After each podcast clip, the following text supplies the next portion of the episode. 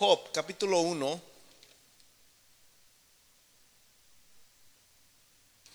La Biblia nos habla en el libro de Job, hermanos, de que había un varón llamado Job que era justo. Job era justo.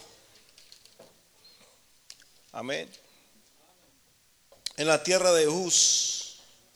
Dice la Biblia que era un varón perfecto Dice que era un varón recto y sobre todo era un varón, hermanos, que tenía temor de Dios. ¿Cuántos tienen temor de Dios?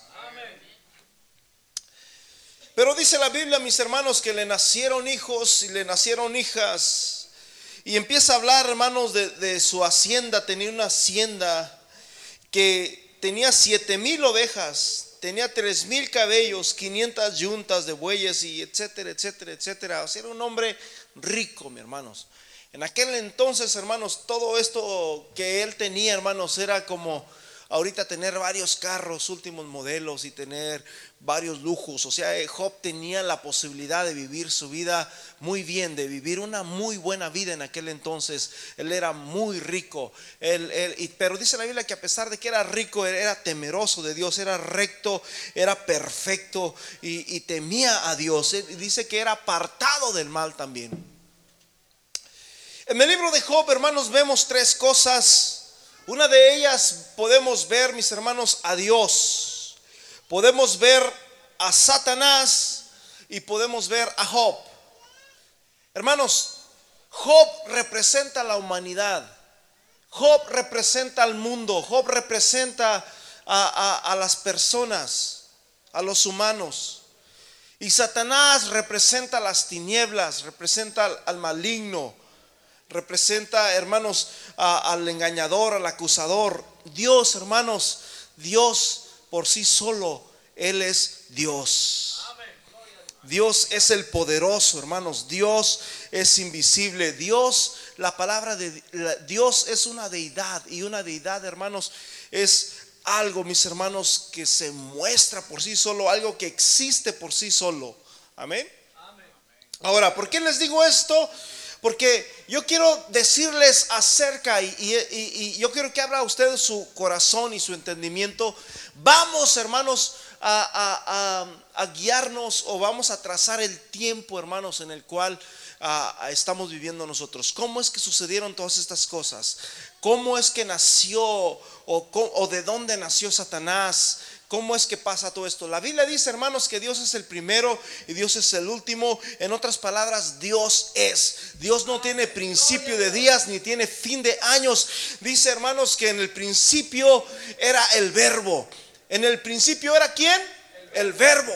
¿Y quién era ese verbo? Dios. O en otras palabras, que Dios solamente existía en el principio. Vamos, como le, le repetí, Vamos a irnos a través de la línea del tiempo. En el mundo, hermanos, actual, vemos un montón, hermanos, de teorías, de filosofías, de personas que nos han enseñado y, han engañado al mundo entero, porque la Biblia dice que el mundo entero, hermanos, está engañado por Satanás, que Satanás es el que tiene el control del mundo entero y nos engañan, hermanos, a través, hermanos, de medicamentos, a través de, la educación, a través de la comida, hermanos, eh, a través de todo prácticamente estamos mirando, mis hermanos, de que, de que Satanás es el que tiene el control de todo esto, porque Satanás, hermanos, él, es el Señor, Él es el Dios de este siglo, Él es el príncipe de este mundo. Y, podemos ver, hermanos, a que la gente ha sacado teorías de que venimos del mono, otros dicen de que del Big Bang, ¿verdad?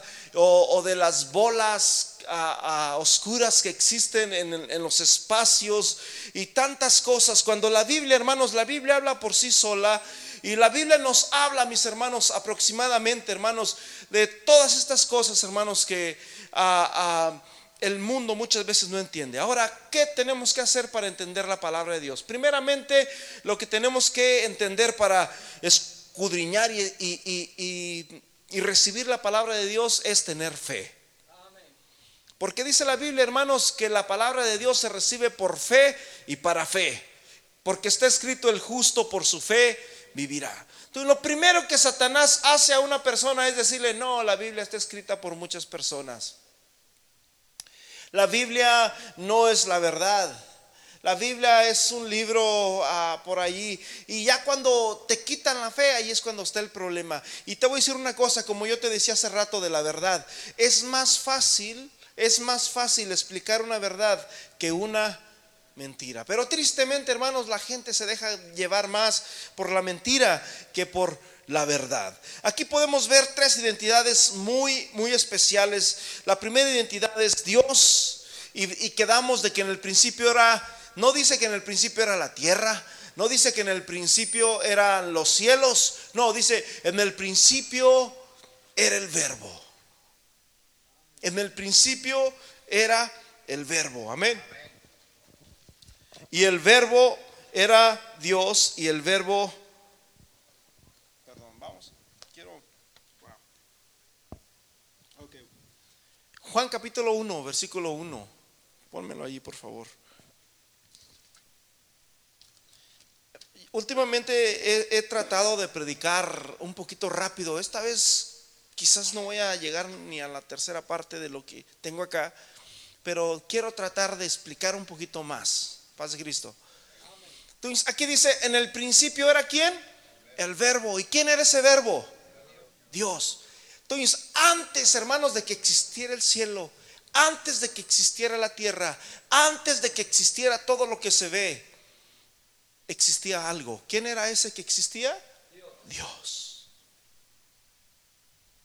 ¿Sí? Nos vamos al principio. Nos vamos al principio. Amén. ¿Están allá o no están, estamos allá? Muy bien. Ahora, si tú te vas a Génesis capítulo 1, versículo 1, dice también otra vez el principio. El principio quiere decir Génesis. Y dice, en el principio creó el verbo. El verbo es Dios la palabra. ¿sí? En el principio creó Dios. ¿Quién creó los cielos? ¿Quién creó la tierra?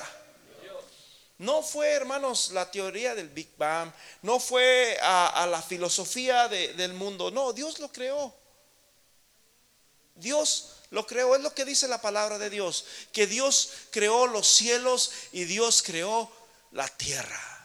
Entonces estamos hablando, mis hermanos, de que en el principio era Dios. Dios era en el principio. Y, ok, Dios creó los cielos, Dios creó la tierra. Hay varias cosas que la Biblia, ah, y yo les hablo a los teólogos. Hay varias cosas que la Biblia no dice dónde fueron creadas. Una de ellas es el agua. ¿Alguien sabe dónde fue creada el agua? Porque en el capítulo 2 dice, Dios creó los cielos y Dios creó que la tierra, y la tierra estaba desordenada y vacía y las tinieblas estaban sobre la faz del abismo y el Espíritu de Dios se movía sobre la faz de las aguas. O sea, no hay una escritura que diga en el principio Dios creó los cielos, la tierra y las aguas. ¿Verdad que no? Y de repente, hermanos, ya existían todas estas cosas. ¿Por qué, mis hermanos? Porque vamos a, les, dije, abra su corazón, abra su entendimiento y vamos a entrar, hermanos, a lo que se llama la línea del tiempo. Es importante que sepamos esto, mi hermano. ¿Por qué? Porque te vas a dar cuenta, mis hermanos, a través de todo esto. Y, y déjame decirte una cosa, hermanos. La palabra de Dios es para bendición, es para crecer, es para enriquecernos, es para que sepas cuán valioso eres tú y para que conozcas quién es ese Dios, hermanos, que te ama tanto. Personalmente, hermanos, a mí se me había olvidado quién era Dios y a veces venía a la iglesia y ok, aquí está Dios y gloria a Dios, aleluya, y hablábamos de Dios, pero no sabíamos o, o no explicamos exactamente quién es la sustancia de Dios, de ese Dios que realmente nos amó tanto y cuál es la razón por la cual estamos aquí en este mundo. Entonces, hay cosas que, no dice la Biblia, hermanos, que, que dónde o cuándo fue que Dios las, las existió.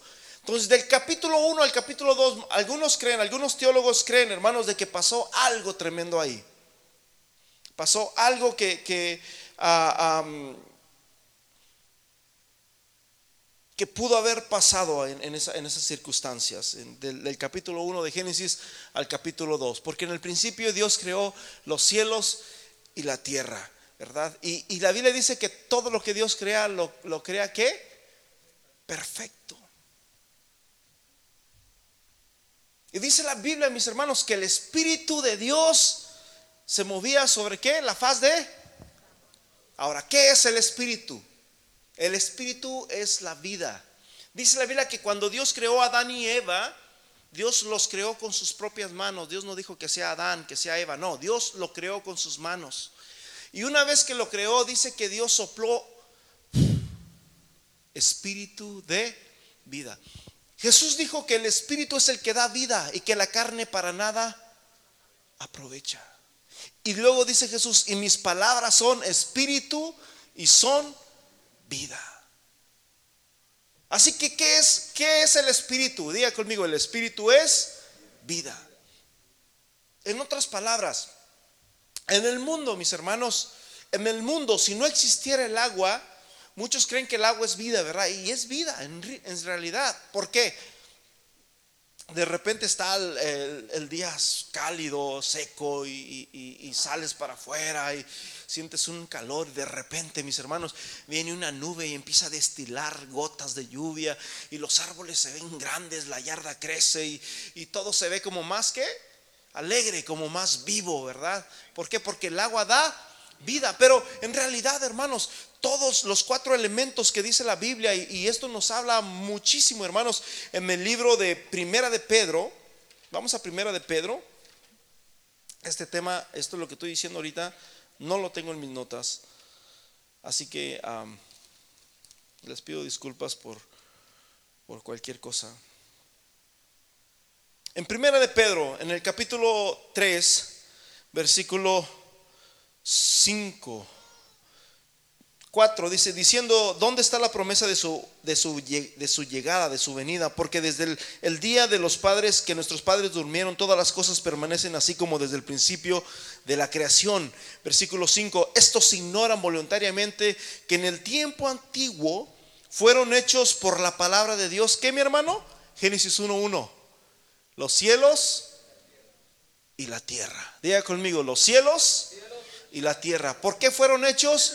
Por la palabra de Dios. Porque en el principio era la palabra. En el principio era el verbo. Y el verbo es la palabra de Dios. Estos ignoran voluntariamente que en el, que en el tiempo antiguo fueron hechos por la palabra de Dios. Que mi hermano? No fue un Big Bang. No fue esa teoría, brother. Y sabes una cosa, Aquí entre nos, yo estuve mirando la película esta o el documental, no le entendí nada. Ni siquiera me movió nada y le estuve mirando con mi esposa. Dije, no lo entiendo. Lo que entendí es que hay los dueños del mundo, mis hermanos. Lo que es Google, lo que es Yahoo, son los dueños de la net, del internet, son los dueños del mundo prácticamente son los que estuvieron metidos y tienes que sacar algo, tienes que decir algo para engañar más a la humanidad. Porque la Biblia dice, hermanos, que el mentiroso, que el engañador es Satanás. Paz de Cristo. ¿Sí? Y, y, bueno, ya me faltaron como unos 15, 20 minutos porque ya era muy noche y ya nos queríamos dormir y todo eso. Y lo dejamos allí para la next. Pero no le entendí absolutamente nada, ni siquiera, o sea, dije, wow, a ver, me confunde o quizás a lo mejor creo en eso, mejor, nada. Bueno, dice, los cielos y la tierra, dice que fueron hechos, ¿por qué, mi hermanos? ¿Por qué fueron hechos? Por la palabra de Dios. Hay un Dios que creó el universo, hay un Dios que creó la tierra y la Biblia está llena de todo esto. Dios creó las cosas, Dios creó, mis hermanos, al mundo, Dios creó al hombre, Dios creó a la mujer, Dios creó, hermanos, todo lo, maravilloso que es el universo. Dice en primera, perdón, en Hebreos capítulo 1, que en el principio, Dios habiendo hablado muchas veces de muchas maneras, ahora y, y de muchas maneras en otro tiempo a los padres y a los profetas, versículo 2 dice, en estos postreros días nos ha hablado por el Hijo, a quien constituyó heredero de todo y por quien hizo a sí mismo que el universo. Y la palabra universo, mis hermanos, significa, ¿qué quiere decir universo? ¿Sabes, Camilo? Un estudiado. Yo lo estudié, pero ya hace unas varias semanas. El universo prácticamente está refiriéndose a toda la creación, tanto como estrellas, tanto como el sol, la luna, todo, todo, todo, todo. Y por eso es que de ahí viene la palabra universidad, ¿verdad? Cuando alguien va a la universidad, donde le empiezan a enseñar todo lo que tiene que ver con ciencia, con con todo lo que pasa en el mundo, tiempo, espacio, todo eso. Y la Biblia dice, hermanos, que a través de Jesús Dios creó que el universo, todas las cosas que están tanto en la tierra como debajo y arriba de ella.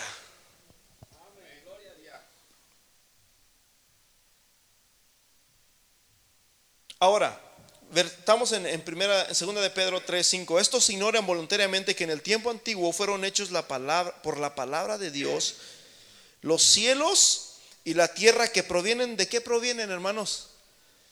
Del agua. Y por el agua subsisten. ¿Por qué? Porque vuelvo a repetir, cuando cae agua, mis hermanos, eh, la tierra se alegra, ¿verdad? Y empiezan a hacer pastito y, y los pajaritos comienzan a cantar y todo se pone hermoso, bello. Pero te voy a decir una cosa, la Biblia, hermanos, nos habla y todo nos habla de que en realidad el agua no tiene vida en sí misma.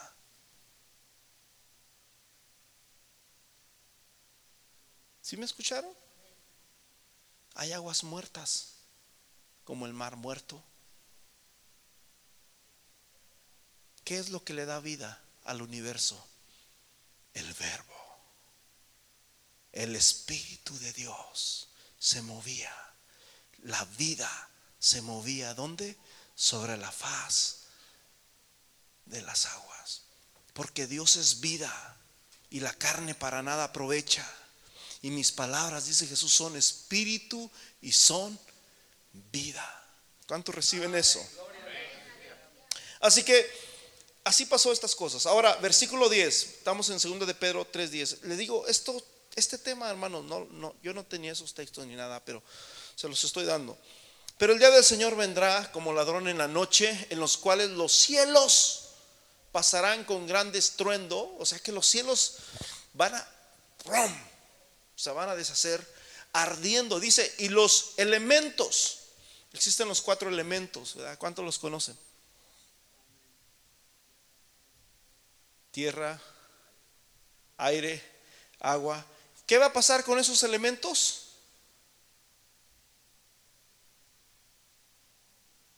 Serán desechos.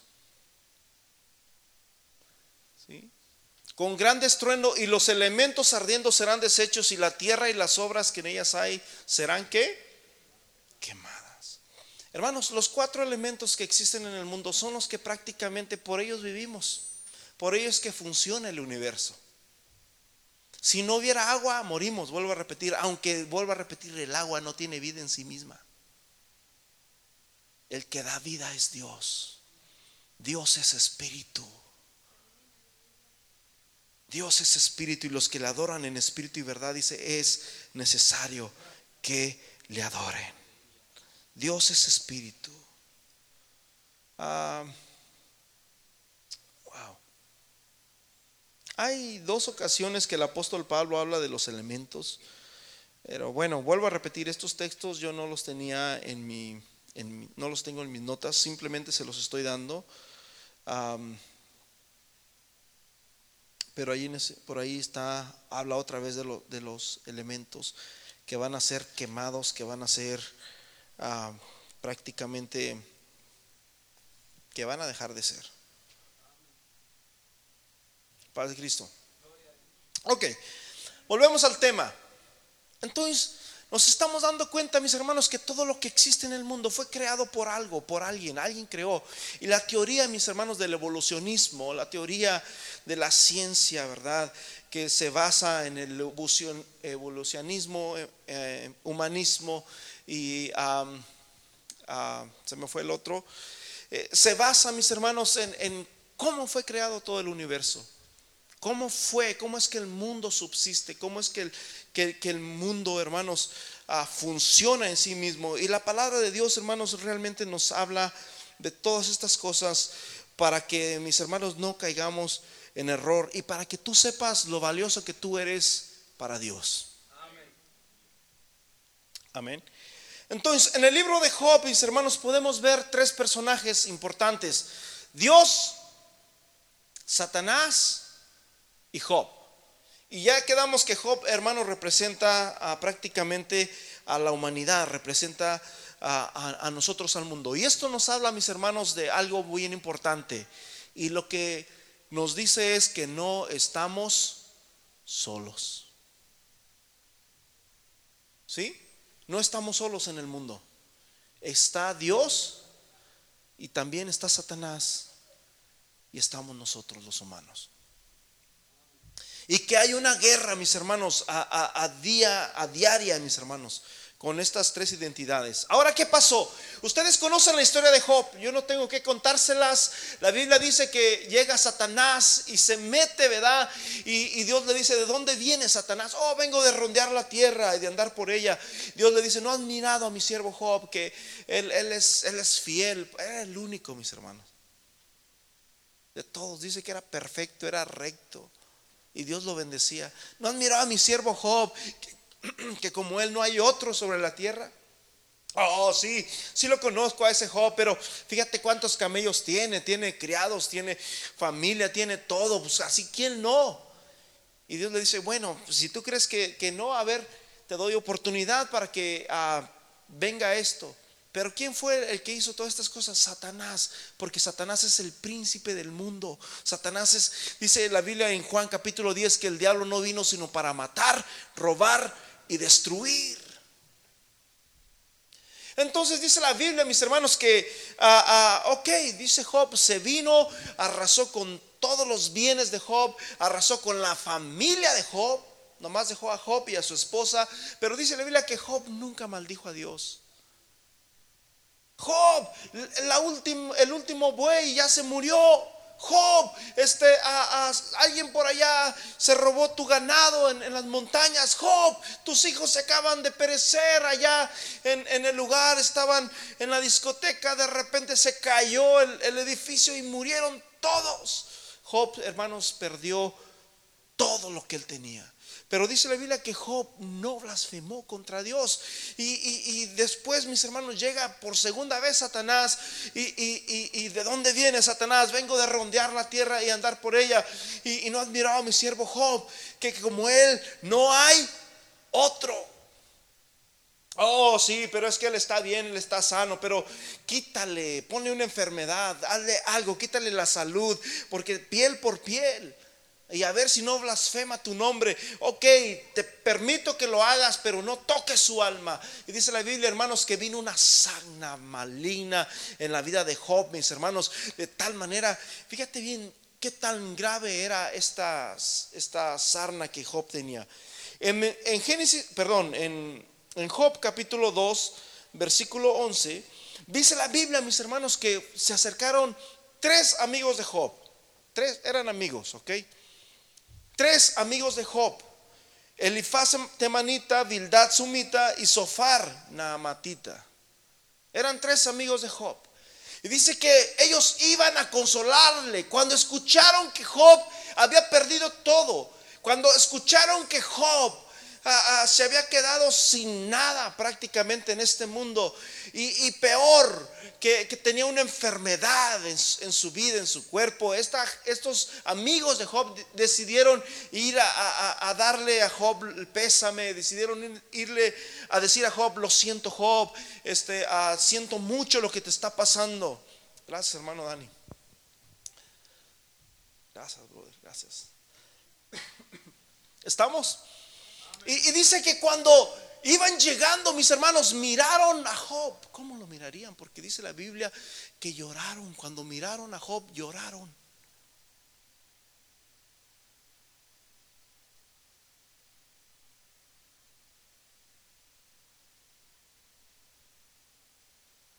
Esta semana fui a visitar a una persona en el hospital Y hermanos, da mucha tristeza. A mí sí se me salieron lágrimas por muchas razones, porque yo he tenido familia en el hospital. Y no solamente mi madre, he tenido familias también. Primos, algunos tíos. Y es triste, hermanos. Y aunque esta persona que visité también prácticamente es familia mía, y, es mucha tristeza. O sea, no puedes... Y, y, cuando llegué le empecé a hablar y volteó a verme y trataba como de hablar y yo le empezaba a hablar la palabra de Dios y, trataba como de hacer algo y de repente ya estaba como cansadito, ya ahí lo dejábamos dormir un poquito, le leí un salmo. Posteriormente, ya cuando nos íbamos a venir, ya estaba como cansadito y así ah, un poquito descansando. Y yo fui y le puse la mano en el hombro y le dije, ya, ya nos vamos, Dios está con usted, sea fuerte. Y, y, yo pensaba que estaba dormido y abrió los ojos y otra vez me miró y me quedé, wow, sí, está muy atento de todo lo que, lo que pasa, ¿verdad? Y, y, hermanos, es triste, ¿verdad? Pero dice la Biblia que estos hombres empezaron a llorar. ¿Y sabes qué pasó? Dice que duraron siete días con Job sin decir una sola palabra, día y noche. ¿Cómo estaría Job? ¿Cómo estaría Job? Que tú vas a ver a una persona a darle las condolencias, a darle el pésame, y cuando lo miras, brother, te quedas sin palabras. No sabes qué decir.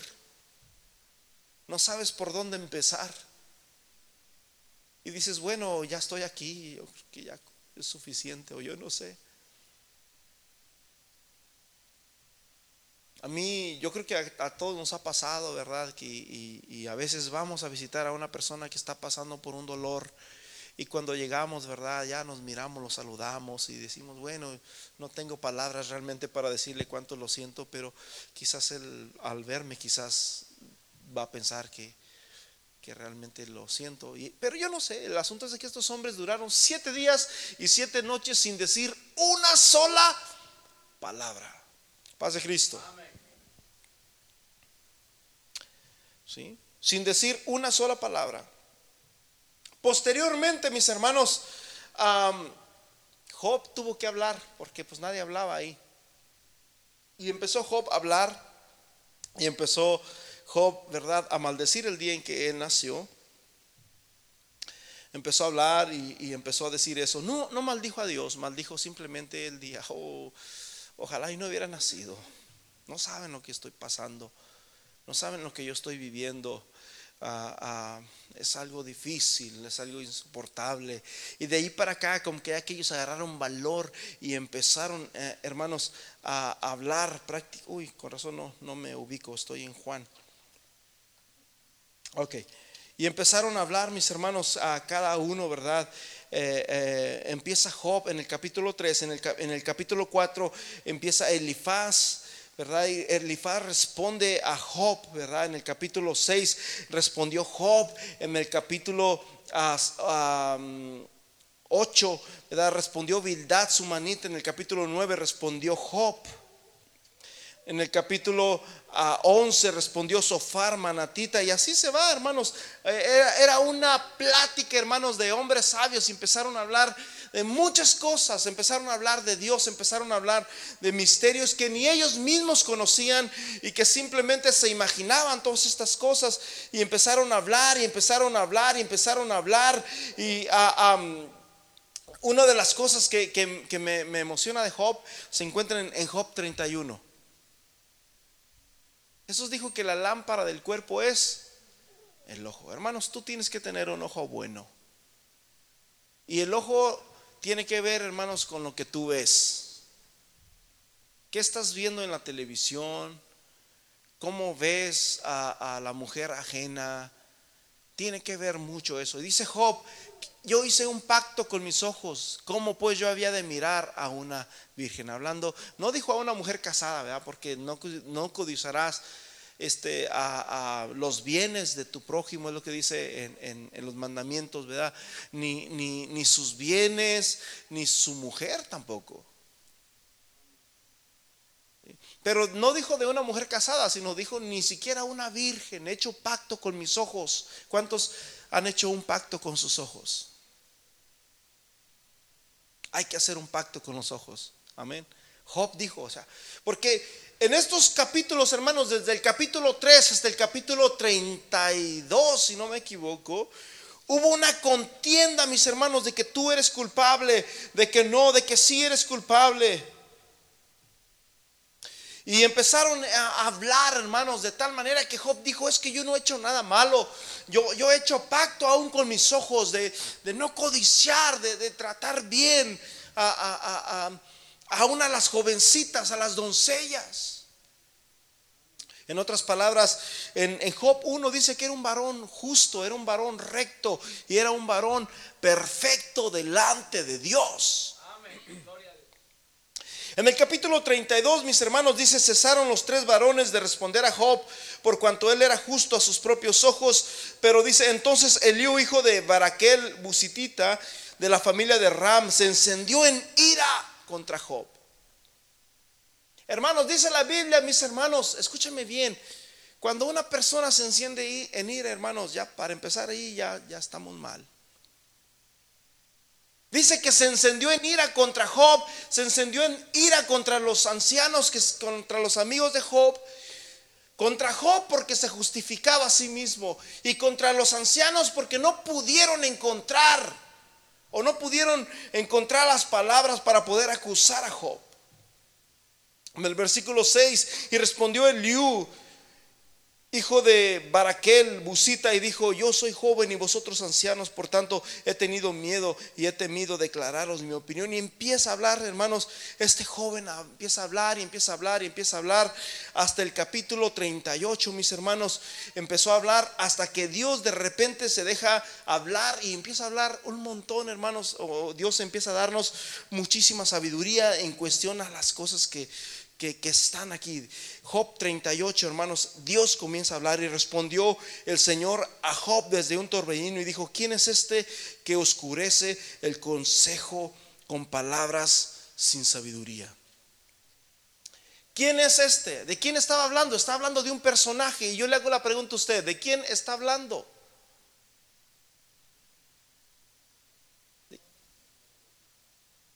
Satanás, a ver, ¿quién más? ¿Quién da más? Del joven. ¿De quién está hablando? A ver, me gusta esto. ¿Saben de quién está hablando, hermanos? Sí está hablando del joven, pero sobre todo, ¿quién es el que oscurece el consejo? Satanás. En otras palabras, lo que Dios le está diciendo a Job es, lo que tú estás pasando es por obra de Satanás mismo. Job no sabía por qué estaba enfermo. Job no entendía por qué él estaba pasando lo que estaba pasando. Y le dice, ¿quién es este que oscurece el consejo con palabras? ¿Quién es el que oscurece todo? El diablo es el príncipe de las tinieblas, de la oscuridad. Y la oscuridad es ignorancia, mis hermanos. Por eso dice la Biblia en el libro de Juan, que el pueblo que estaba sentado sobre tinieblas, dice, luz resplandeció sobre él. Nosotros éramos los que estábamos sentados en las tinieblas. Y de repente, hermanos, vino la luz de Dios, vino la luz de Jesús. Jesús dijo, yo soy la luz del mundo y el que a mí me sigue no andará en tinieblas. ¿Quieres andar en luz? Entonces, hermanos, acércate a Jesús. Camina con Jesús. Dice el Salmo 119, se los dije el viernes. Salmo 119, 105. Lámpara es a mis pies que tu palabra y lumbrera a mi camino. Dios es luz, dice la Biblia, y no hay tinieblas en él. Dios es luz y no hay tinieblas en él. Entonces el que oscurece estas cosas, mis hermanos, es Satanás. Y vamos a ver, hermanos, el origen de estas cosas. Quizás Job no sabía que existían. Te voy a decir algo importante también. El libro de Job, hermanos, es uno de los libros más antiguos del, del canon bíblico. ¿Sí sabías eso? El libro de Job es uno de los libros más antiguos del canon bíblico. Fue escrito por Moisés. En otras palabras, que este libro probablemente existió antes de, que escribiera Génesis. Existía ya este libro, el libro de Job. Es uno de los libros más viejos, ¿verdad? Ah, ya se andan robando acá el, los dólares.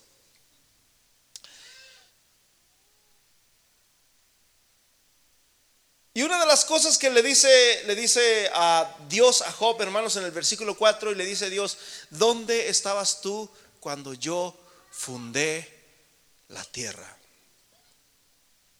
¿Sabían ustedes que la tierra ha sido fundada por un arquitecto tremendo? Házmelo saber si tienes inteligencia. Versículo 5. ¿Quién ordenó sus medidas? O sea que está bien medida, bien alineada. ¿Quién ordenó sus medidas? ¿Sabes? ¿O quién extendió sobre ella cordel?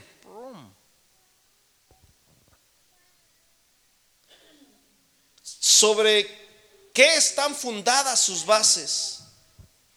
¿O quién puso su piedra angular? Cuando alababan todas las estrellas del alba y se regocijaban todos los hijos de Dios. Escúchame bien, brother. Escúchame bien. Aquí está hablando, está hablando de Génesis 1, está hablando de Génesis, está hablando de cuando Dios, en el principio creó Dios los cielos y la tierra. ¿Sí? Eh, está hablando Génesis 1.1, todavía no entra el, el 2, Génesis 1.2, no, no, está hablando de Génesis 1.1, cuando Dios creó los cielos y Dios creó la tierra. Y empieza a decirle, tú estabas allí cuando yo la fundé. Bueno, el Salmo 24 dice, de Jehová es la tierra, de Jehová es el mundo y su plenitud, porque la fundó sobre los mares y la firmó sobre los ríos y empieza a decir más textos. Y tengo muchísimas escrituras que le puedo dar de eso, pero bueno, ah, mi tema es ahorita, hermanos, viendo el origen del tiempo en cuestión a Satanás. ¿Dónde, dónde es donde nace por primera vez? Satanás o Lucifer. Paz de Cristo. Entonces dice, versículo 7, cuando alababan todas las estrellas del alba. O sea que llegó un punto, mis hermanos, que Dios creó los cielos y la tierra en Génesis 1.1 y dice que todas las estrellas, todas, todas, todas, todas alababan a Dios. Todas se regocijaban con Dios y con ellas otra estrella Dentro de esas estrellas, hermanos, estaba otra estrella también, que nos habla en Isaías capítulo 14 de esa estrella.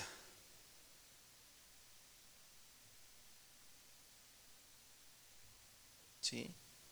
Tú, querubín protector, perfecto eras en todos tus caminos y empieza a hablar de esa estrella. En ese, en ese todo era paz, hermanos, pero ¿qué fue lo que Dios hizo? Primero Dios era la palabra, Dios era el verbo, pero Dios dijo, ¿sabes qué? Yo voy a crear a, un universo, voy a crear a, personajes. Y Dios creó, hermanos, Dios dice la Biblia que así como hay cuerpos, el apóstol Pedro en, en, en 1 Corintios 15, que hay cuerpos terrenales y hay cuerpos espirituales.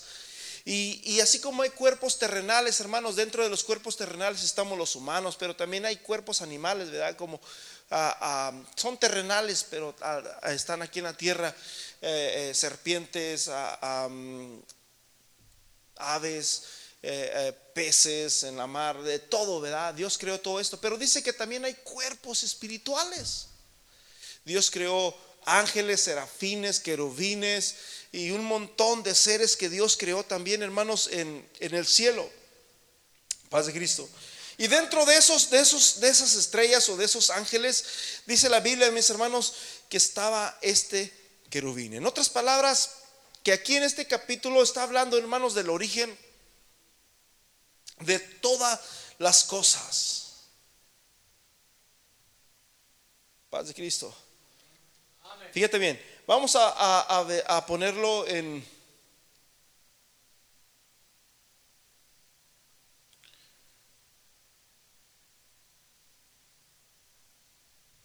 Wow, no encuentro este versículo donde dice de que Él es el principio de los caminos de Dios. Me parece que está en Job capítulo 40. En Job capítulo 40.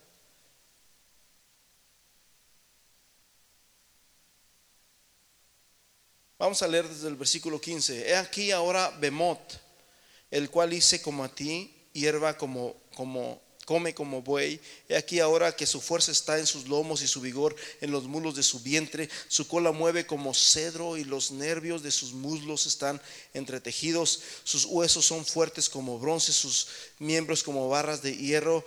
Y luego dice el 19, ¿qué dice? Él es el principio de los caminos de Dios. ¿De quién está hablando? ¿Sabe de quién está hablando?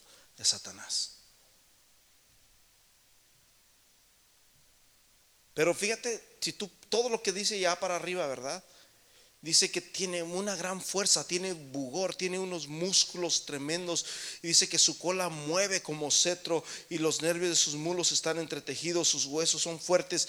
Y, también, hermanos, allí en, en, en el capítulo 40 en adelante también empieza a hablar de de Leviatán, perdón, el 41 para adelante, dice que, que avienta fuego por sus narices y empieza a hablar. Está hablando, hermanos, de la criatura que, Dios creó y que Dios arrojó, mis hermanos, por tierra. Entonces, ¿dónde nació esto? Nació, mis hermanos, en el cielo, porque este querubín, este, ah, este, esta criatura que Dios creó, mis hermanos, se reveló. Ahora, Dios cuando lo creó, mis hermanos, Dios pudo haber creado este, este ventilador, no lo he prendido, pero tiene un, le puedo poner una hora para que se apague, o le puedo poner dos horas, o tres horas. Dios pudo haber creado, a ver, tú nomás me vas a lavar y los programa. Dios no quiso tener robots. Dios creó, hermanos, a todos, a todos los seres que Dios creó, tanto en el cielo como en la tierra. Dios nos dio lo que se llama libre albedrío. Porque Dios dijo, yo quiero que de, ti salga. Yo no quiero que, tú lo hagas. Y podemos ver mínimo dos rebeliones que hubo en el cielo, ¿verdad? Eh, eh, en, el universo. Y, hermanos, podemos leer en Isaías capítulo 14 y nos está hablando, mis hermanos, nuevamente de Satanás, ¿verdad? Isaías capítulo 14 dice, versículo 6, voy a leer. El que hería a los pueblos con furor y con llaga permanente, el que se enseñoreaba de las naciones con ira y las perseguía con crueldad. Toda la tierra está en reposo y en paz.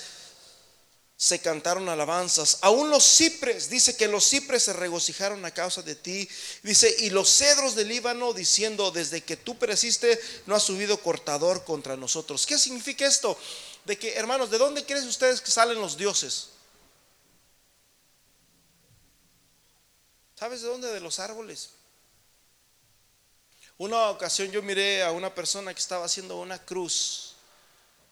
Y estaba haciendo una cruz y yo le dije con mucho respeto, ¿no te da miedo que la gente venere eso? Y me dice, no. Le dije, bueno, dice la Biblia, y ya le empecé a decir varias escrituras Ah, ¿Dónde están los mandamientos. ¿Alguien sabe dónde están los mandamientos? Éxodo 20, Deuteronomio capítulo 5. No tendrás dioses ajenos delante de mí. No harás imagen de ninguna semejanza de lo que está en el cielo, ni en la tierra, ni debajo de la tierra. Y le empecé a decir algunos textos y le dije, eso está mal. Y ya nomás ahí quedamos, ¿verdad? Porque Nomás le puse eso en su corazón y yo sé que la palabra, hermanos, nunca vuelve vacía. ¿Cuántos dicen amén? Y, bueno, dice que los cedros, los árboles se alegraron porque ya no había quien los cortara. Ahora sí ya estaban verdes, hermosos, porque ya no había quien hiciera más dioses contra ellos. Versículo 9, el Seol abajo se espantó de ti. ¿De qué está hablando? El Seol abajo se espantó de ti Despertó muertos en tu llegada, que salieran a recibirte, hizo levantar asimismo a todos los príncipes de la tierra y a todos los reyes de las naciones. Versículo 10, todos ellos darán voces y te dirán, tú también te debilitaste como nosotros y llegaste a ser como nosotros. Versículo 11, descendió al Seol, ¿qué? tu soberbia y el sonido de tus arpas, gusano será tu cama y gusano te cubrirán. Y luego dice 12, ¿cómo caíste del cielo, oh lucero, hijo de la mañana? Y luego dice, cortado fuiste por tierra, tú que debilitabas a las naciones. Son otras palabras que Lucifer, mis hermanos, era grande hasta la fecha. Dice la Biblia, mis hermanos, que aún el arcángel Gabriel no se atrevió a proferir palabra alguna contra Satanás, sino que dijo, el Señor te reprenda.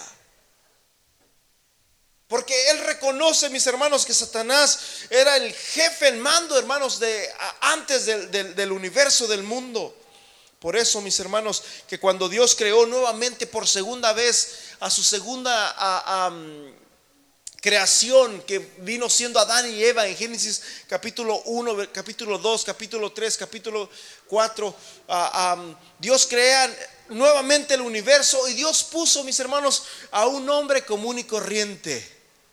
Ya no era un Satanás con poderes, porque Satanás, Satanás tiene poder, hermanos. Paz de Cristo. Satanás tiene poder. Dice el versículo 10 que debilitaba a todas las naciones, a todas las, criaturas de aquel entonces. ¿sí? Dice, ¿cómo caíste del cielo, oh lucero, hijo de la mañana? Fuiste cortado por tierra, tú que debilitabas a las naciones Tú que decías en tu corazón, se huiré al cielo en lo alto junto a las estrellas de Dios. Levantaré mi trono en el monte del testimonio y me sentaré a los lados del norte, el centro. ¿Sabes tú que donde quiera que tú estés, el norte siempre está para allá? No sé si estoy bien. para allá, o donde quiera que estés, el norte, donde quiera que estés, el norte siempre está para el centro y el sur siempre está para acá. En cualquier parte del planeta que tú estés significa que Satanás está en el centro, él tiene el control del mundo. Paz de Cristo. Dice, sobre las alturas de las nubes subiré y seré semejante al Altísimo, mas tú derribado eres hasta el Seol, a los lados del abismo. Y ahí empieza a hablar, mis hermanos, de Satanás. Escúcheme bien. La Biblia, cuando nosotros morimos, dice la Biblia, ahí nos dice también en Isaías 17, 18 y 19, que cuando los reyes de la tierra mueren van a sus tumbas y allí se quedan sepultados sus cuerpos y de una de otra manera ahí se quedan sus, cuerpos, ¿verdad? sus restos, se podría decir, allí en la sepultura. Pero dice Dios que a, a Satanás Dios no le dio ese privilegio. Cuando él pecó, porque la Biblia dice, mis hermanos, que el pecado produce muerte. Cuando él pecó, dice que prácticamente, hermanos, él está muerto en vida, Satanás. ¿Sí? Versículo 17 dice, que puso el, mundo como un desierto y que asoló las ciudades, que a sus presos nunca abrió la cárcel, todos los reyes de las naciones, todos ellos yacen con honra cada uno en su morada, o sea, en su sepultura pero dice el versículo 19, ah, pero tú eres echado de tu sepulcro como vástago abominable. Un vástago, mis hermanos, es un retoño, es, es, es, ah, un, vástago, ¿qué? Ayúdeme. ¿hmm? Es un retoño. Vástago abominable, como vestido de muertos pasados espada. ¿Sabes tú que es feo eso? Cuando, cuando, si tú te pusieras a ver, hermanos, a una persona que ha sido acribilada con espadas, aquella ropa que, deja aquella persona, hermanos, es fea, ¿verdad? Y da espantos, da miedo. Y dice que esa ropa se entierra, ¿verdad? En, en, la sepultura. Es lo que dice aquí. Dice que le quitan la ropa y se entierra. Y, pero dice que él no. Dice, tú eres así, pero no eres enterrado. Paz de Cristo. Así fue, hermanos, como nació, hermanos, en la línea del tiempo Satanás. Y así fue como Satanás se apoderó, hermanos, de, o entró al, al, mundo. Y cuando Dios, hermanos, empieza a crear a Adán y a Eva, Dios, hermanos, les dio la autoridad a Adán para que Adán fuera el jefe, el mando del universo, para que Adán, hermanos, gobernase y cuidase tanto los animales como el huerto del Edén. Y Adán, hermanos, él, él cuidaba a los animales, él amaba a los animales, pero pasó algo totalmente tremendo. ¿Qué pasó aquí, mis hermanos? Que Dios puso un árbol, que era el árbol del bien y del mal. Primeramente, hermanos, antes que nada, dice la Biblia que Dios puso a, me parece que en el libro de Ezequiel, Ezequiel 28, ahí Dios puso la sabiduría en el corazón de Satanás. O sea que era muy sabio. Pero hermanos, ¿qué fue lo que pasó? Se llenó de soberbia.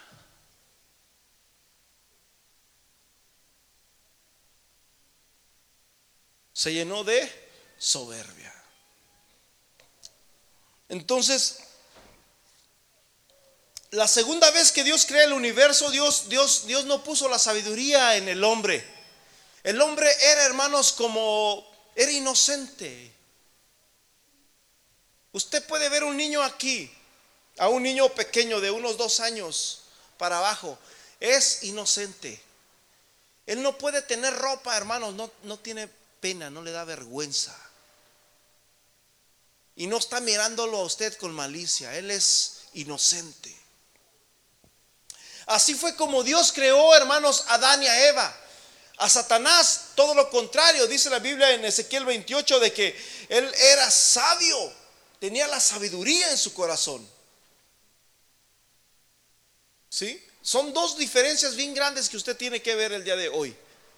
Y, pero el problema fue de que Satanás usó la sabiduría para sí mismo, para ser igual a Dios, igual al Altísimo.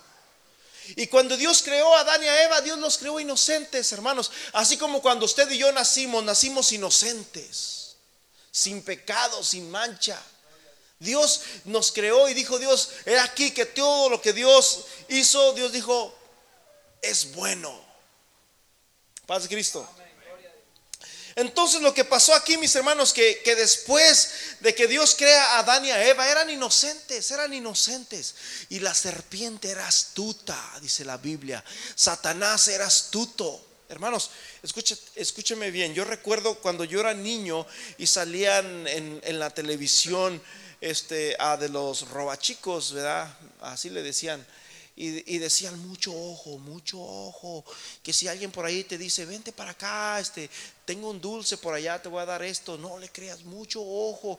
Y decían muchos comerciales en la televisión que, donde nos, nos, ayudaban a prevenir para que no le tuviéramos confianza a gente desconocida que no conocíamos. Paz de Cristo porque éramos inocentes y yo decía como, ay, yo no, no, yo no voy a hacer eso, porque un niño, hermanos, es, fácil, es un niño es inocente, un niño tú le, le, cambias el, el, billete de a 100 por un chicle, por un dulce y él te lo da como si nada, porque es inocente. Y eso fue lo que le pasó a Adán y a Eva. Ellos eran inocentes, dice la, Biblia, que eran inocentes, estaban desnudos y no se daban cuenta, mis hermanos, que, que estaban ellos desnudos. Génesis 2.9, el Señor Dios hizo brotar de la tierra todo árbol agradable a la vista, bueno para comer, asimismo en medio del huerto del árbol de la vida, del, del conocimiento del bien y del mal. A pesar de que Adán y Eva eran inocentes, eran dos niños prácticamente, Dios puso ese árbol ahí y vino una serpiente. Y vino una serpiente y le dijo, te voy a dar un dulce ven conmigo, te voy a dar un dulce. Y dice la Biblia, mis hermanos, que Eva cayó. Eva miró que aquel árbol era codiciable a los ojos. En el, capítulo 3 de Génesis, versículo 6, cuando la mujer vio que el árbol era bueno para comer y que era agradable a los ojos y que el árbol era deseable para alcanzar sabiduría, para alcanzar qué mi hermano? Sabiduría. Era inocente, ella quería brincarse y quería ser sabio porque Satanás le dijo, no, no vas a morir, sino que vas a ser igual a Dios. Era justamente lo que Satanás quería, ser igual a Dios. Y Satanás le puso, hermanos, le dio sabiduría de la que él tenía a, Eva. Y empezó a abrirle los ojos, así como cuando, tristemente mis hermanos, hay, hay muchos gente mala, gente perversa, ¿verdad? Que se aprovecha de, los niños. Y, en confianza les voy a decir algo, mi hermanos, cuidémonos por ese lado. Cuidémonos por ese lado, porque Satanás no duerme, hermanos. Amén. Satanás no duerme. Cuidémonos, demos, nuestro lugar. dice la Biblia que nos portemos varonilmente. Amén. Tengamos cuidado con, con estas áreas, hermanos, porque este, las leyes son muy duras, muy broscas, hermanos. Y, y, a veces, aunque nosotros juguemos y andemos haciendo algo así, o no lo hagamos con intenciones, hermanos, no hay la ley es ley y la ley se va a venir en contra, ¿verdad? Porque ellos, los niños, son inocentes. Y dice la Biblia que Satanás vino, la serpiente vino porque era astuta y le dijo a la mujer, no, no vas a morir, vas a ser igual a Dios, vas a ser semejante a Dios conociendo el bien y del mal. Y dice que Eva miró el árbol y lo miró, que era un árbol hermoso, era un árbol codiciable para alcanzar sabiduría. ¿Dónde estaba la sabiduría? en el corazón de Satanás. Y dice la Biblia, mis hermanos, que Eva comió del fruto y sus ojos fueron abiertos. Y dio también a su marido, el cual comió así como ella, versículo 7. Entonces fueron abiertos sus ojos de ambos y conocieron que estaban qué? Desnudos. Y ya les dio vergüenza, se cubrieron empezaron a buscar algo para cubrir su vergüenza, ¿verdad? Y ahí fue, mis hermanos, donde Adán le dio las llaves a Satanás. Y le dijo, Adán era el que era el que cuidaba el huerto. Adán era el que Dios había puesto de encargado, hermanos, de cuidar el huerto. Pero cuando Adán peca, hermanos, Adán le dio las llaves a Satanás y le dijo, aquí están las llaves.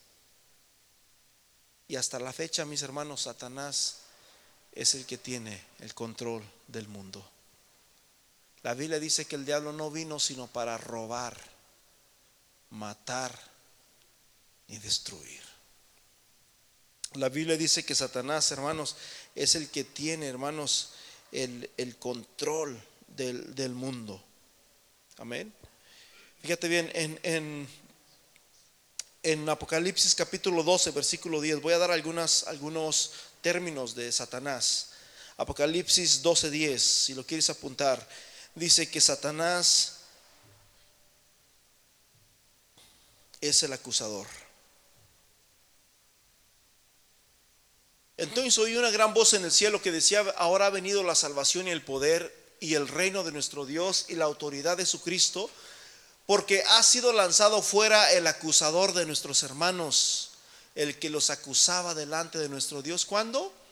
Día y noche. Zacarías capítulo 3, versículo 1. Zacarías 3, 1. Vemos otra escritura que nos habla del acusador. Zacarías 3, 1. Aleluya. Me mostró el sumo sacerdote Josué, el cual estaba delante del ángel de Jehová y Satanás estaba a su mano derecha para acusarle. También, hermanos, en 2 de Corintios capítulo 6, versículo 15, nos habla, mis hermanos, que no tiene compañerismo la luz con las tinieblas, ni Dios o Cristo con Belial. Belial es un término que se usa de Satanás que quiere decir opositor.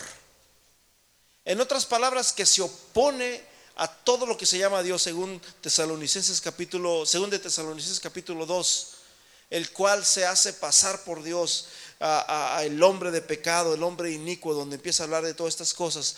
La palabra Belial significa opositor. Paz de Cristo. También lo podemos ver como el, el tentador en Mateo capítulo 4, versículo 1, después de que Jesús se bautiza y Jesús anda bien alegre porque se bautizó y es necesario que, que, yo cumpla todas las cosas en el cielo como en la tierra. Jesús fue al desierto y en el desierto, mis hermanos, dice la Biblia que, que llegó Satanás para tentarle. Satanás es el tentador, es el que quiere que claudiques, es el que te pone a, los, los deseos, es el que te pone tantas cosas para que tú caigas. Mientras tengas vida, hubo un hermano que dijo, no hombre, brother, antes de que yo no viniera a la iglesia no tenía problemas y ahora ya está el perro me ladra en la casa. ¿Por qué? Porque antes cuando no venías a la iglesia eras prácticamente del, eras de, Satanás tenía el control de tu vida, pero cuando vienes aquí le das tu vida a Jesús, dice la Biblia que los demonios salen y andan por lugares oscuros buscando reposo y al no encontrarlo dicen vamos a regresar otra vez con el hermano fulano a ver si nos da oportunidad de entrar. Y dice y cuando llegan y se encuentran la casa desocupada y barrida y vacía vienen y le dicen a otros siete ven tú también con nosotros hay, hay campo para ustedes. Y dice Jesús y el postrer estado viene a ser peor Satanás, hermanos, es el tentador. Pero hermanos, aquí se topó con piedra. Porque Jesús, hermanos, lo reprendió. Y dice la Biblia que se fue y no le tentó más. Dice la Biblia en Santiago capítulo 1. Bienaventurado el varón que soporta la tentación. Bienaventurado el varón que soporta la tentación.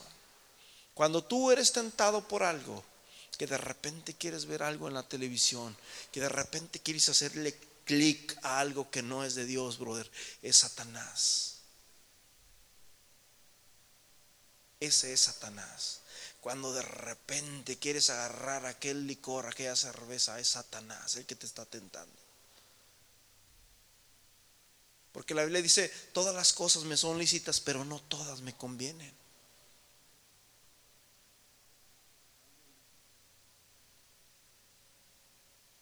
Paz de Cristo. Bienaventurado el varón que soporta la tentación, porque cuando haya resistido la prueba recibirá la corona de vida que Dios ha prometido a los que le aman. No estamos solos, está Dios, está Satanás, pero también estamos nosotros.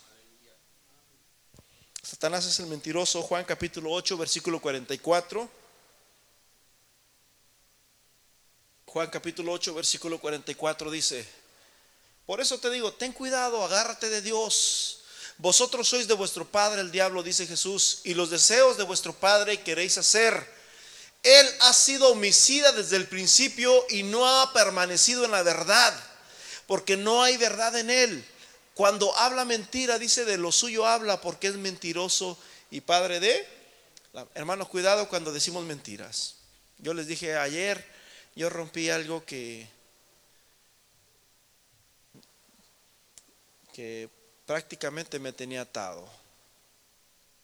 Y le dije a esta persona, lo siento mucho, le dije. Y, así está mi situación. Brother, en un minuto se arregló todo aquello. No hubo problemas, no hubo más de nada. Y, salimos súper bien. A, salí, le presenté a mi esposa, le dije, mira, ella es mi esposa. Y, ahí estaba su esposa, hablamos, este, convivimos. Y, y ¿sabes qué pasó? Que justamente el miércoles el trabajador que tenía le, le, cuetió. El miércoles. Y dice su esposa, cuando yo llegué y entré, hermanos, yo llegué, entré y estaban los dos allá. Su esposa estaba mirando para afuera y él estaba como mirándolo a ella. Y yo llegué y la saludé y ella dice, ¡ay! Contenta. Y, yo entré como un poquito escabilándome por ahí, ¿verdad? Y, ya cuando voltea me saluda y, ¿cómo estás? Y eso y el otro, ya empezamos a platicar. Cuando salimos para afuera, este, que estaba platicando con mi esposa, le dice, le dice su esposa, la verdad, dice, este, teníamos muchos problemas con la persona que estaba aquí y era muy difícil venir a trabajar y no se sentían a gusto. Y dice, y él estaba muy triste porque no sabía qué iba a pasar con su shop, estaba triste, no sabía qué iba a pasar. Y, y le dice, dice su esposa, llore a Dios para que Dios nos ayudara y para que Dios abriera una puerta. Y yo le decía a mi esposo de que todo era por bien y que, y que era mejor. Dice, míralo por el lado positivo, ya estamos más a gusto y eso y lo otro. Y empezó a hablar todo eso. Y luego este, comenzó a llorar, comenzó a llorar. Y, mi esposa le dice, yo también estaba orando y eso y lo otro. Y ella dice, yo también estaba orando y nos quedamos cuenta como, hmm, Entonces nos dimos cuenta, mis hermanos, de que sin querer queriendo, yo ayer fui para allá y Dios contestó una oración. Dios contestó una oración de ellos. Y también mi esposa, ¿verdad? Porque estaba orando. Y justamente antes de bajarme del carro le dije, ponte a orar. Porque yo le dije, le voy a decir la verdad. Le dije, a ver cómo me va, ponte a orar y, vamos a, ver qué. Hermanos, y, y Dios contesta la oración. Amén. Ella estaba sorprendida porque imagínense, el miércoles, jueves, viernes y yo llego ahí el sábado cuando más me necesitaban y cuando más eh, este hombre no sabía ni qué iba a hacer ni nada. Y, bueno, fue de bendición, me van a pagar bien, este, va a estar un poquito mejor la situación y él ahorita pues vamos a estar, voy a estar trabajando ahí con su familia. Dice, tú eres familia de nosotros. Y yo sé que sí, él siempre, ellos, toda esa familia me ha querido mucho a mí, todos ellos. Y, y eso es de bendición. Porque la Biblia dice, hermanos, que los hijos de Dios hallamos gracia. Amén. Y bueno, así que Satanás es el padre de la mentira. Las mentiras, hermanos, para decir una mentira tienes que decir otra mentira y luego tienes que decir otra mentira y luego otra mentira. Y hermano, ¿por qué no viniste? Cuidado cuando dices una mentira, Es mejor que digas la verdad. Paz de Cristo.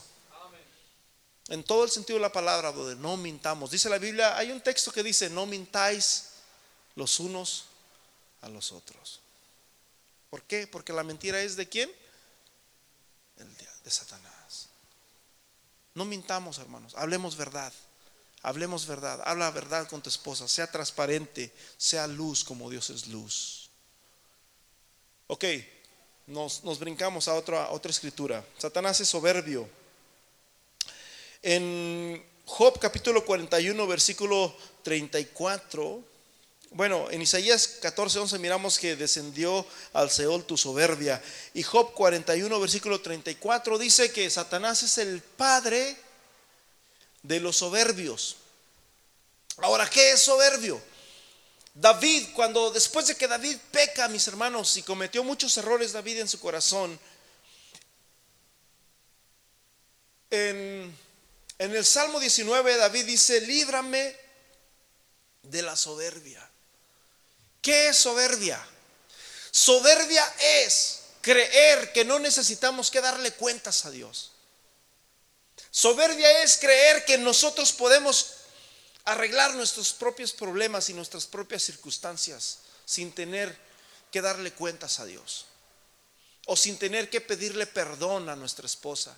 O sin tener que dar cuentas a, quien sea, ya sea tu jefe, ya sea tu esposa, ya sea, llámese quien sea. Eso es soberbia. Y la Biblia dice, hermanos, que Satanás, estamos ahí, en Job capítulo 41, 34. Satanás es el padre de quienes? De los soberbios. Cuando dices tú, no, yo estoy bien. Y que le dices, eso que estás haciendo está mal. No, está bien. No, dice que es el rey. ¿De quién? De los soberbios, ¿verdad? Cuidado, hermanos, cuando somos soberbios. Seamos. E, es más, la Biblia dice en primera de Pedro capítulo 5 que Dios abate a los soberbios y da gracia a los humildes. Primera de Pedro 5, en el 5 o 6 por ahí, no sé. Dios abate a los soberbios y da gracia a los humildes. Satanás es el adversario, primera de Pedro 5, 8, ahí mismo dice, creo. Primera de Pedro 5, 8. Dice que es el adversario. Eh, eh, está siempre, ¿verdad? A, poniéndote trabas a tu vida. Sed sobrios y velad porque vuestro adversario el diablo como un león, rugiente anda alrededor buscando a quien devorar. Adversario significa, mis hermanos, que es está en contra en contra de usted. También dice que es el oprimidor. En Hechos 10:38 es el que oprime el alma, es el que trae tristezas, es el que trae angustia, es el que trae ansiedad, el que te hace sentir que sin ganas de nada, sin ganas de vivir, sin ganas de comer, sin ganas de dormir, sin ganas de trabajar, sin ganas de... Te oprime. Es el oprimidor. Hechos capítulo 10 versículo 38 también dice que es el acechador. En Efesios 6:11 dice que es el acechador. El acechador es el que lanza dardos de fuego. Es el que lanza dardos de fuego. ¿Para qué, mi hermanos? Para destruirte para acabar con tu vida, vestidos de toda armadura de Dios para que podáis estar firme contra las acechanzas del diablo, los dardos encendidos con fuego de Satanás. Satanás siempre va a tratar de destruirte, vestidos de la armadura, paz de Cristo. Es el calumniador, es el engañador del mundo, a, Apocalipsis 2.9, ¿verdad? Es el que engaña al mundo entero, según Apocalipsis 2.9. Es el príncipe de este mundo, según Juan capítulo 14, versículo 30. Dice que es el príncipe de este mundo, Satanás. No hablaré ya mucho con vosotros porque viene el príncipe de este mundo y él nada tiene que ver en mí. Satanás es el que siembra la semilla. Mateo 13:39 y con eso terminamos. Mateo 13:39. Cuando el hombre sale y siembra la semilla. Hermano, lo que usted está escuchando ahora es la palabra de Dios, es la semilla de Dios. Y yo le invito para que usted haga un balance, hermanos. Y, como dice la Biblia, hermanos, en cuestión a los hermanos de Berea, que usted por sí solo, hermanos, disierna si esto es de Dios o si realmente no es de Dios, o si es mérito o sentimentalismo mío.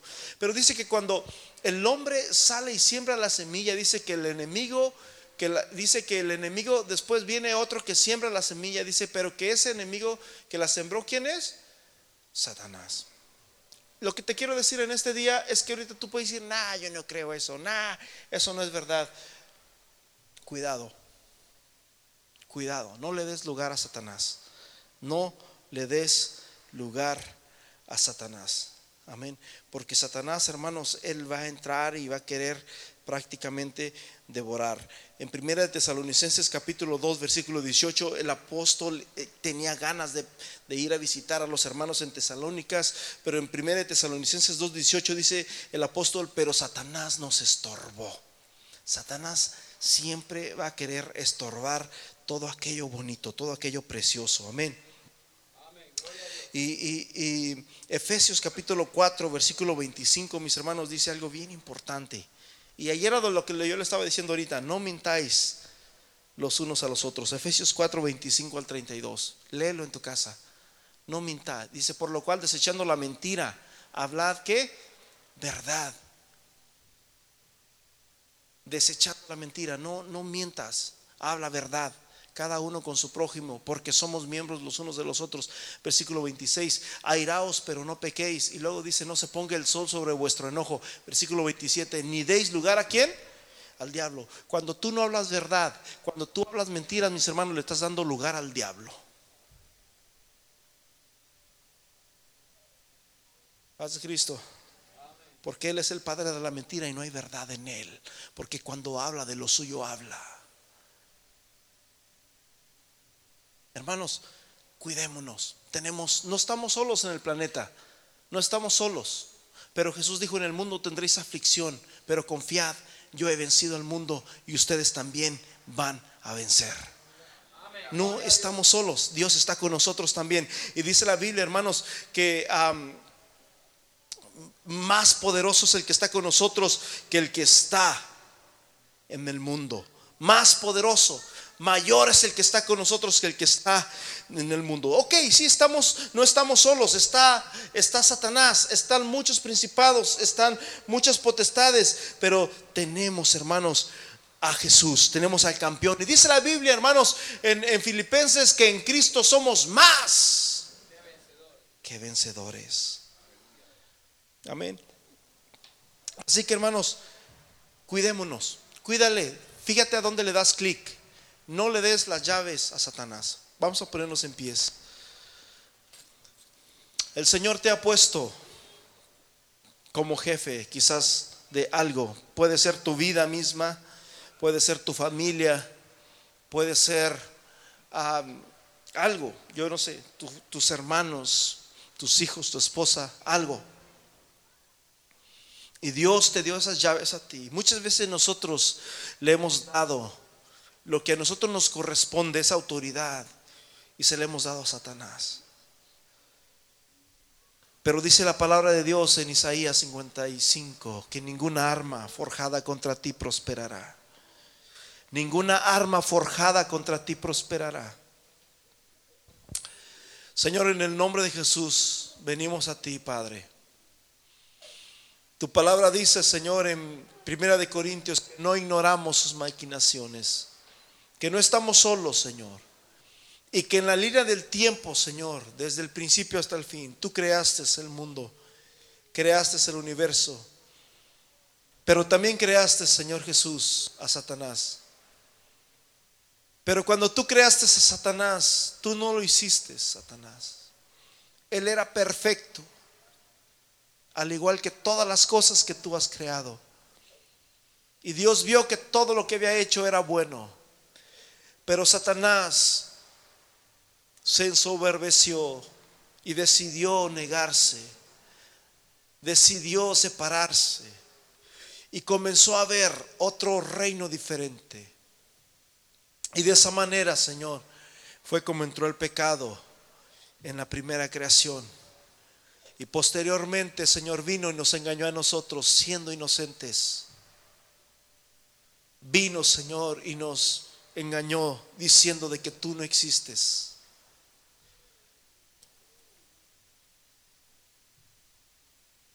De que somos creados de la nada de que no tenemos que darte cuentas a ti. Cuando tu palabra dice que tú nos creaste, cuando tu palabra dice que somos lo más, tu más precioso tesoro. Cuando tu palabra dice que tú veniste a la tierra a morir por cada uno de nosotros, para que el que cree en ti no se pierda, mas tenga la vida eterna. Señor, en esta hora te pedimos, Señor, que nos perdones nuestros pecados y que nos lleves, Señor, que nos lleves más y más y más al conocimiento de Cristo. Ayúdanos a entender, Señor, que aunque estamos en el mundo, no somos del mundo, porque el mundo y sus deseos pasan, pero el que hace la voluntad de Dios permanece para siempre. Señor, te pido que bendigas a mi hermano y a mi hermana, Señor, en esta semana en su trabajo. Que lo bendiga, Señor. Que no hablemos mentiras, que hablemos verdad. Porque tú eres, Señor, la verdad. Tú eres la verdad. Tú dijiste en Juan 14, yo soy el camino, la verdad y la vida. Ayúdanos, Señor, a hablar la verdad. Ayúdanos, Señor, a andar en luz. Ayúdanos, Señor Jesús, a, vivir más como tú, Señor. En el nombre poderoso de Jesús. Amén y amén. Amén, amén. Hermanos, al siguiente domingo lo tenemos cancelado. Eh, saldríamos de aquí de la iglesia a las 8 de la mañana. Amén.